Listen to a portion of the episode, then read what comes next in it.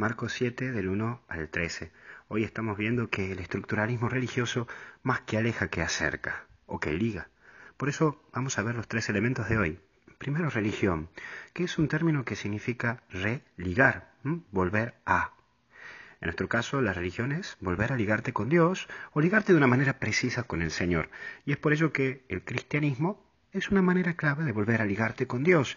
Es decir, religión se denomina aquello que me permite ligarme con lo divino. En nuestro caso, que somos católicos, sabemos que el ligarte desde el catolicismo permite volver a encontrarte con tu Dios, en la presencia del Señor. Es un estilo de vida, porque quien se encuentra con Jesús le cambia la vida, y cambia a otros la vida. Por eso te vas a ver y te vas a encontrar con personas que realmente lo transmiten a Dios desde su experiencia, no desde una teoría ni de siquiera de una licenciatura en teología. Lo transmiten desde ese encuentro. Es decir, que te lo demuestran y te lo muestran con un estilo concreto, con su propia vida. Entonces puedes decir, esta persona es religiosa, no por cuanto reza o cuanto hace o cuanto dice, sino porque respira a Dios en todo momento. Y por eso tu vida tiene que religar y a volver a encontrarte con este Señor, con este Dios que tanto bien te hace a vos y tanto bien me hace a mí. Y que nos recuerda que la clave de todo es volver a ligarme con Él para toda la vida. Pero también en toda religión existen normas. Y las normas en nuestra religión son actos de amor.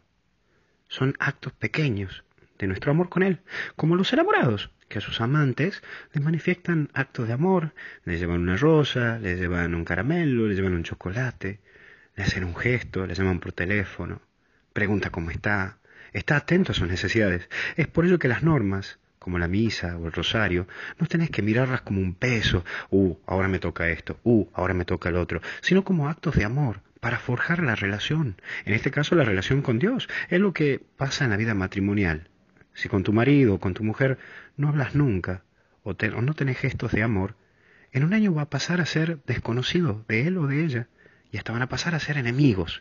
Por eso es lindo tener pequeños gestos cotidianos de amor. Bueno, lo mismo pasa con la obra de Dios en tu vida. Tenés que tener esos gestos de amor con Dios, en Dios y para Dios. ¿Qué gesto de amor hoy estás teniendo con Él? Y entra también el estructuralismo. Es cuando a lo religioso y a las normas lo convertís dentro de una estructura asfixiante. Asfixia ese estructuralismo, en donde en vez de relegar tu vida con Dios y de religar tu presencia con Dios, terminas cortando la soga por tanto peso que te ponen o que te imponen. Y eso te lleva a perder lo esencial. Entonces, en vez de pensar cómo hablar con Dios y manifestarle todo lo que tenés en el corazón, te ponen a cuestionar cómo tenés las manos, cómo te peinás, cómo es tu genuflexión, cómo es esto, cómo es el otro. Ah, entonces no vale la misa porque estuviste de esta manera. Ah, no vale tu rosario porque no hiciste esto. Ah, no vale tu visita al Santísimo porque... Fa... Ay, guarda. La estructura es buena porque tiene un camino, sostiene un camino.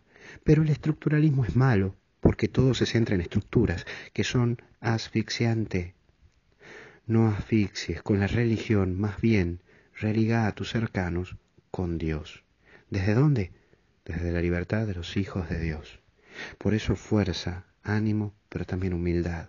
Y acordate que la religión es para disfrutar ese encuentro con Dios y no para sentir un peso para tratar de encontrarte con Dios. Que Dios te bendiga en el nombre del Padre, del Hijo y del Espíritu Santo. Cuídate.